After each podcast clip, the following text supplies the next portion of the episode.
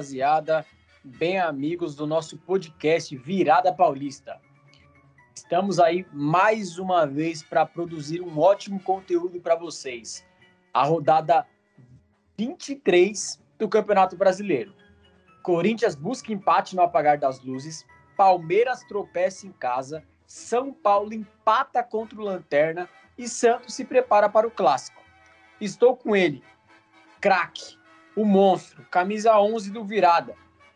Lucas Gama, se apresenta aí. Salve, salve, rapaziada. Prazer enorme estar aqui em mais um episódio, comentar sobre essa rodada onde, coincidentemente, os três que jogaram empataram, né? E o Santos de folga aí.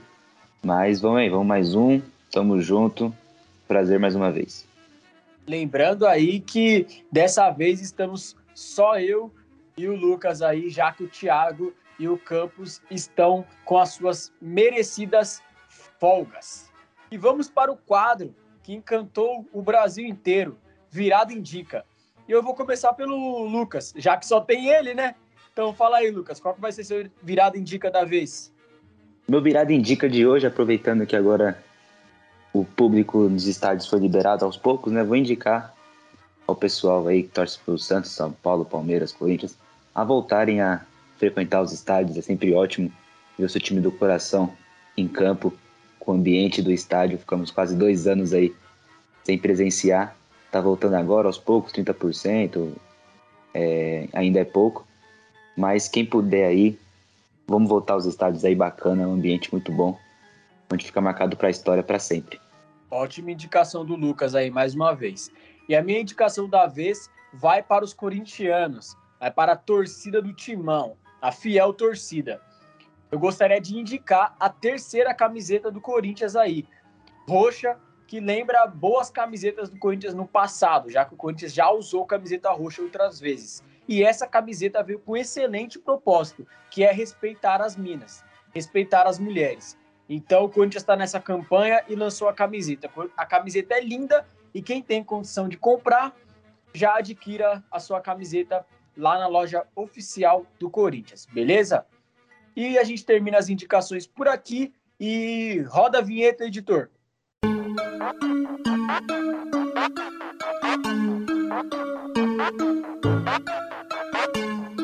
Vamos falar do que importa, que é a 23 terceira rodada do Campeonato Brasileiro. E vamos começar pelo próprio Corinthians, que foi até o estádio do Nabizão enfrentar o Red Bull Bragantino.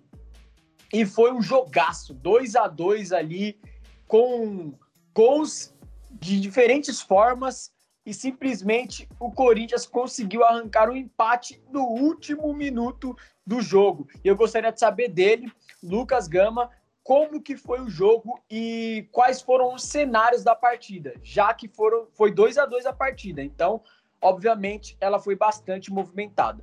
Bom, era um jogo para ser 5 a 5 4 a 4 um jogo, Foi um jogo muito movimentado, né? Primeiro tempo, a gente perdeu grandes chances de gols, é, que poderia ter ampliado o placar. O goleiro Cleiton fez uma grande partida, um grande primeiro tempo também. E o segundo tempo, a bola resolveu entrar, né? O Bragantino abriu 2 a 0 Para mim, o Cássio falou no primeiro gol.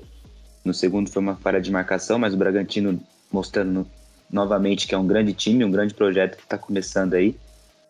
E o Corinthians fez uma mistura de variedades de gols, né? Foi o primeiro gol do Renato Augusto numa classe, né? Num, uma jogada muito bonita individual, onde ele tabelou com o Fábio Santos, que, ele, que o Fábio Santos devolveu para ele de calcanhar, deu um corte lindo no zagueiro e bateu de chapa no ângulo. E o segundo gol foi uma raça, né? Então, o primeiro gol foi técnica e o segundo foi raça. É um novo Corinthians mesmo. É, no segundo gol, o Watson fez uma grande jogada, tabelou com o Juliano, que sofreu o pênalti na sequência, o juiz deu a vantagem e o Gustavo Mosquito fundou a rede, arrebentou, fez um golaço e o Corinthians mudando, né? O Corinthians está com novas caras agora, os jogadores ainda estão se entrosando, estão se reconhecendo. É, era um jogo que não podia, ter, não podia ter perdido pontos, na minha opinião, mesmo que seja o Bragantino que está na parte de cima da tabela, mas eles jogaram final de semana, a semifinal da Copa Sul-Americana, e o Corinthians teve a semana inteira para descansar. O Corinthians está tendo essa vantagem de, de ter uma semana para descansar e não está aproveitando os pontos, né? Era o Corinthians ter tá em terceiro ainda, quarto, era para ter subido, mas não vai fazer nenhuma diferença, né? Porque essa Libertadores provavelmente vamos ter nove, nove classificados do Brasileirão, vai virar um G9, então o Corinthians é, muito provavelmente, ou certeza, vai estar na próxima Libertadores. Mas foi um jogão, talvez o melhor jogo do, do Campeonato Brasileiro. Foi um jogaço mesmo. O Lucas comentou aí que era para o Corinthians sair com a vitória e eu também concordo. Não é jogo para se vangloriar por um empate. Era jogo para vitória e o torcedor corintiano tinha que ter esse pensamento na cabeça. Agora eu quero mostrar as estatísticas do jogo para vocês verem como foi um jogo maluco. Foi um jogo intenso. O Bragantino Red Bull chutou 15 vezes e o Corinthians chutou 11, sendo 5 no gol pela equipe do Red Bull e 7 pela equipe do Corinthians. O Corinthians teve mais posse de bola e também trocou mais, trocou mais passes. Mas foi um jogo ali que teve muitos chutes.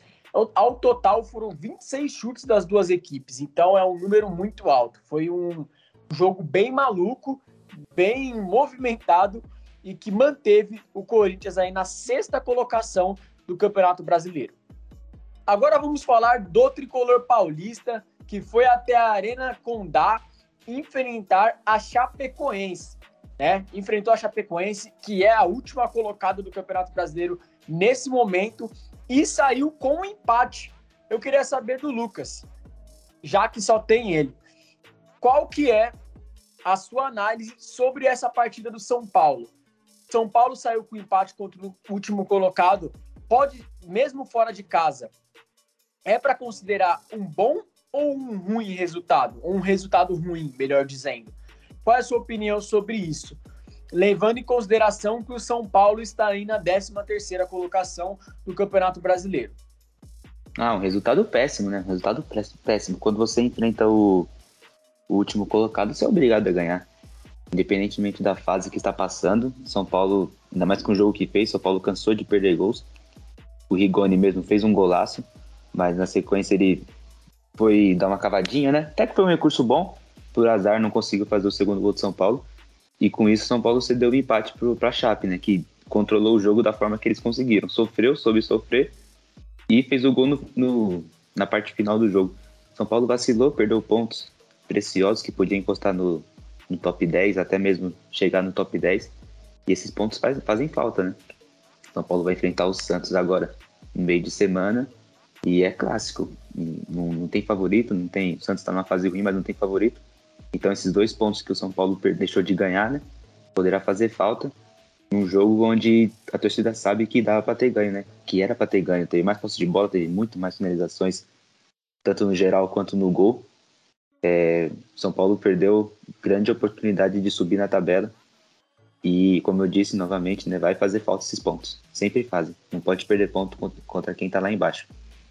Bem lembrado pelo Lucas aí, o próximo jogo do São Paulo é contra o Santos. E aí teremos um clássico, né? Que com certeza vamos comentar mais tarde. É um assunto aí para final do podcast, já que digamos que é a cereja do bolo desse episódio do Virada Paulista, beleza? Então agora vamos falar do Palmeiras. O Palmeiras aí que enfrentou o Juventude dentro de casa e saiu com um empate. Foi um a um.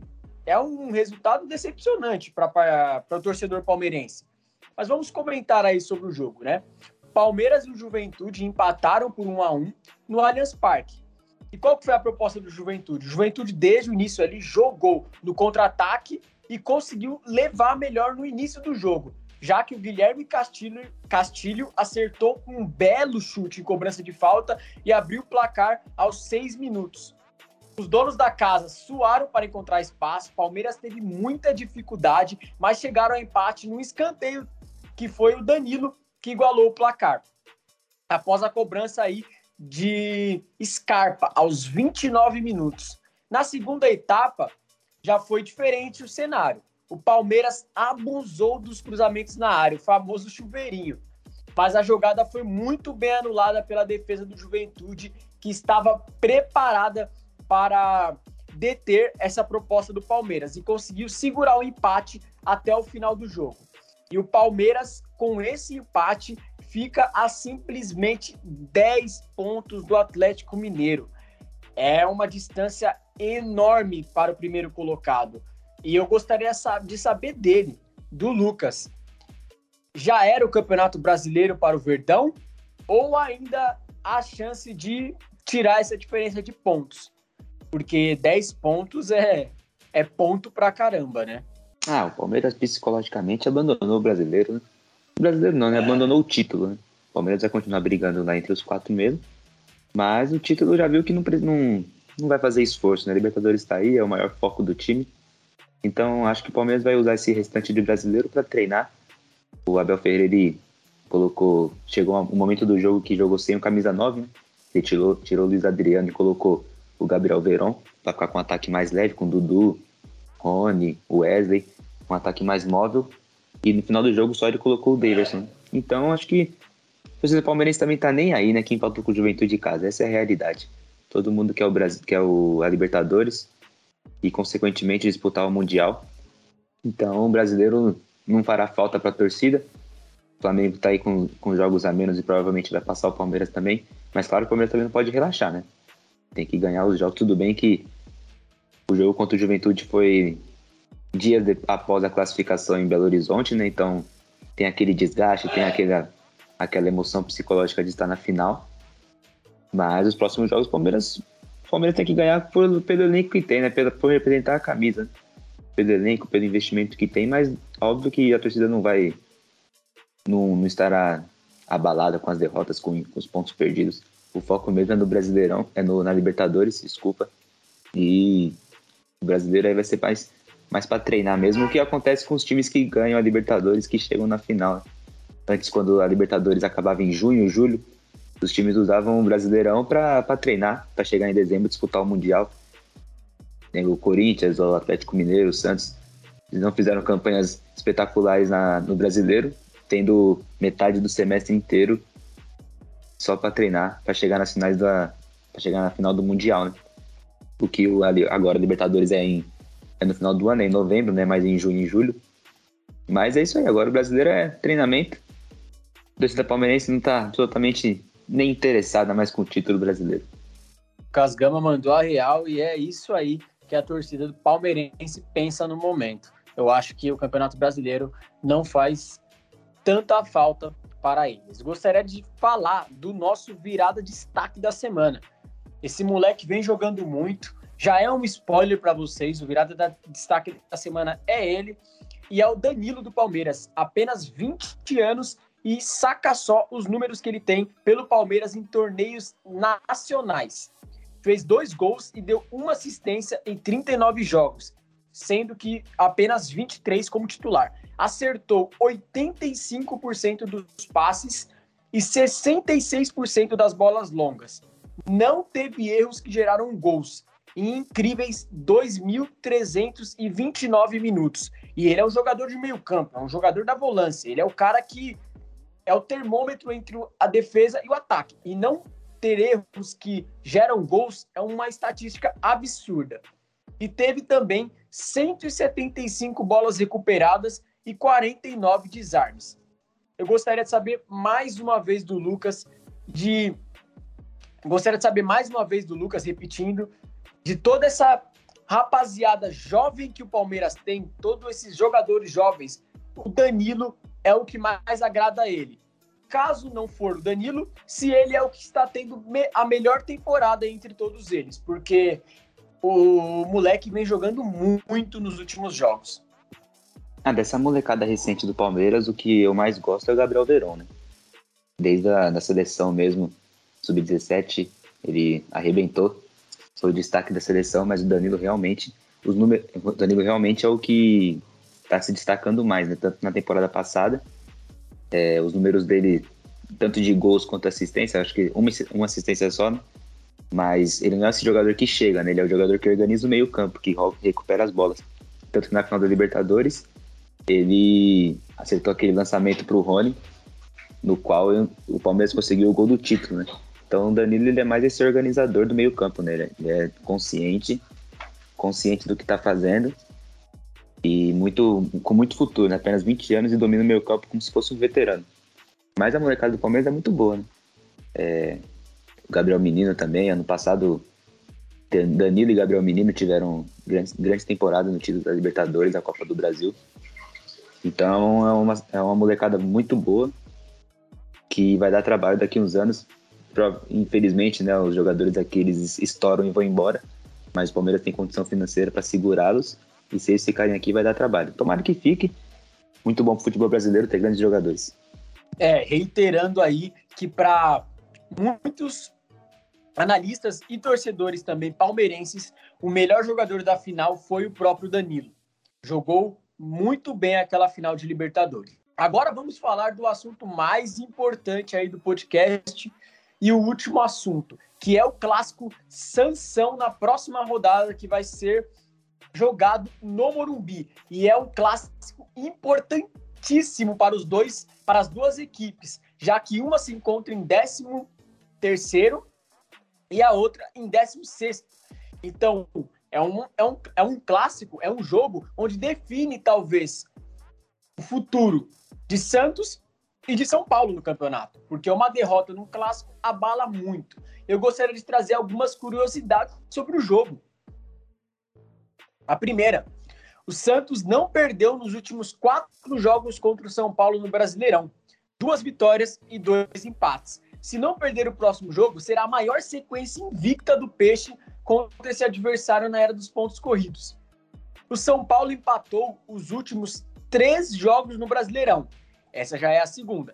É a segunda vez que o tricolor empata três jogos consecutivos na atual edição do campeonato. Terceira, o Santos não vence há oito jogos no Brasileirão, cinco empates e três derrotas. Peixe chegou ao nono jogo consecutivo sem vitórias em uma temporada apenas uma vez na era dos pontos corridos, em 2008, que foram cinco empates e cinco derrotas. Para quem não lembra, em 2008, o Santos passou muito perto do rebaixamento e teve o glorioso Kleber Pereira para ajudar ali a salvar dessa situação difícil. Quarto, o São Paulo é o time que menos marca gols na última meia hora de jogo no Brasileirão 2021 Apenas três gols do tricolor foram marcados nesse período de seus jogos. E por fim, a quinta, o Santos é o time que menos vezes marcou o gol que abriu o placar no Brasileirão 2021. Foram apenas cinco vezes em que o Peixe saiu na frente do seu adversário.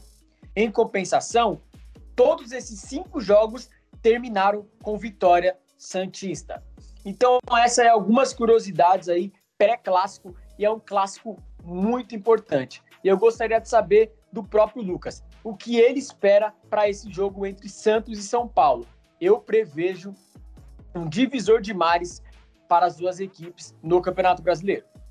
É, na realidade é um clássico dos desesperados, né? É um clássico de, de quem vai é, definir quem vai brigar por rebaixamento e quem vai poder sonhar com coisas grandes, né? O Santos tem um jogo a menos que o São Paulo. Se ganhar, vai para 27 pontos e aí iguala com 23 jogos todos, né? Ou não, né? Porque o São Paulo ainda vai. Com o jogo, consequentemente, vai ter um jogo a mais. Mas o Santos vai encostar com o São Paulo, né? Então afundaria o São Paulo por briga por de rebaixamento, né? O Santos teve sorte, né, nesse último esse final de semana, onde o Grêmio perdeu para o esporte. Então dá para sonhar com, com uma recuperada do Santos, né? O clássico, o clássico Sansão é sempre movimentado. A gente lembra que esse ano, no começo do ano, foi, foi no Paulista? Foi, foi no Campeonato Paulista, são Paulo goleou o Santos por 4 a 0 e meses depois no Brasileirão, o Santos foi lá e venceu o São Paulo por 2 a 0 na Vila Belmiro. Então é um clássico movimentado, né, de muita história e que na verdade é o, é o clássico dos desesperados, como eu disse, nesse, nesse começo do segundo turno. O São Paulo a gente pensava que estava estava livre do, da briga de rebaixamento, mas perdeu pontos para Chapecoense e agora contra o Santos, como é clássico, o Santos vai tentar a primeira vitória no comando do Carilli. E se conseguir, vai dar uma motivada no elenco. É aquela coisa, né? Quem perde clássico sempre sente mais, né? Sempre psicológico é abalado. Então, o clássico pode fazer diferença para o Santos e para o São Paulo também. Eu acredito que o Santos vai sair vitorioso. Creio que Santos precisa mais da vitória, né? Então vai, vai comer grama, precisa comer grama, né? Precisa do resultado, precisa da vitória. Não que o São Paulo não precise também, mas o Santos é quem necessita mais. Então acho que o Santos vai sair com a vitória. Meu palpite, né? Pode ser que eu esteja errado, mas é minha opinião. E vamos ver, né? É um divisor de água para as duas equipes. Mas é um clássico muito movimentado, de muita história e que nunca tem favoritos. Já que o nosso craque aí, Lucas Gama, se comprometeu, mas se comprometeu pela metade, eu gostaria de fazer com que ele se comprometesse completamente. Lucas, para você, quanto vai ficar o jogo? Você já disse que o Santos vai sair vitorioso pelas circunstâncias, mas para você, qual vai ser o placar da partida? Aí você me ferre, meu companheiro, mas você disse uma curiosidade aí que o Santos nunca saiu na frente no brasileiro, brasileiro, não sei se foi isso, mas então é um, é um pouco perigoso, né? Mais um a zerinho ali, um a zero sofrido, como as duas equipes estão apresentando futebol fraco, né? Pode ser que seja um jogo feio, diferente dos últimos sanção que, que tivemos. Mais um a zero ali chorado, um gol do Marinho, um minimício pode ser também. Quem sabe, né? O Santos vai com três zagueiros, né? Vai com o Batistão e o Marinho no ataque. O, o menino Zanocelo vai estar de volta, né? Time titular, provavelmente. Então, acho que 1x0 pro Santos ali no Morumbi. Para abandonar essa zica santista de não sei mais quantos jogos, 9, 10 jogos sem vitória aí. E conseguir a primeira vitória com o Carilli, que o Carilli era conhecido o rei dos clássicos quando estava no Corinthians, né? Na época de 2017 ali, 2018, o Carilli costumava vencer clássicos, principalmente contra o São Paulo. Quem sabe ele não esteja com essa com essa mesma ambição, com essa mesma sorte que tinha no Corinthians. Sorte não, né? Competência. Então, meu palpite 1x0 pro Santos. Fez jus aí a curiosidade da equipe Santista, pois o Santos é o time que menos vezes marcou o gol que abriu o placar no Brasileirão. Foram apenas cinco vezes. Mas, em compensação, todos esses cinco jogos que o Santos abriu o placar termi terminaram com a vitória do Santos. Então, talvez aí venha a sexta vitória do Santos aí por um placar magro de 1 a 0. Lembrando também que o jogador Balieiro renovou com a equipe Santista e treinou como titular, também na posição de zagueiro. Então teremos novidades na equipe Santista muito provavelmente. E é isso, mais um episódio se passou, mais um episódio terminou, conseguimos ser eficientes e um episódio curto também visto os últimos que estavam saindo. Apenas 25, entre 25 e 30 minutos. Foi um episódio bem curto, mas com certeza muito objetivo. Eu, eu queria agradecer a participação mais uma vez do Lucas e se despedir dele aí. E para ele se despedir da galera também. Valeu, valeu, rapaziada. Hoje eu devia aqui resenhando com vocês, trazendo os assuntos da rodada número 23. Desculpa aí pela voz, é, hoje passei no médico, infecção na garganta, complicado esse tempo aqui em São Paulo, mas nada que nos abale para não trazer esse nosso podcast querido. Valeu a todos, siga a gente no Instagram, no Twitter, Virada Podcast. Estamos crescendo aí mais uma vez e vamos por mais. Tamo junto, valeu, até a próxima. Até nas adversidades nós produzimos conteúdo para vocês. Então, o Lucas aí tá meio doente, passou no médico, mas mesmo assim tá firme e forte aí produzindo conteúdo para vocês. Aliás, é o que a gente ama fazer e gosta de fazer. Fazemos com carinho. Então é isso, rapaziada. Muito obrigado pela participação de todos que ouviram.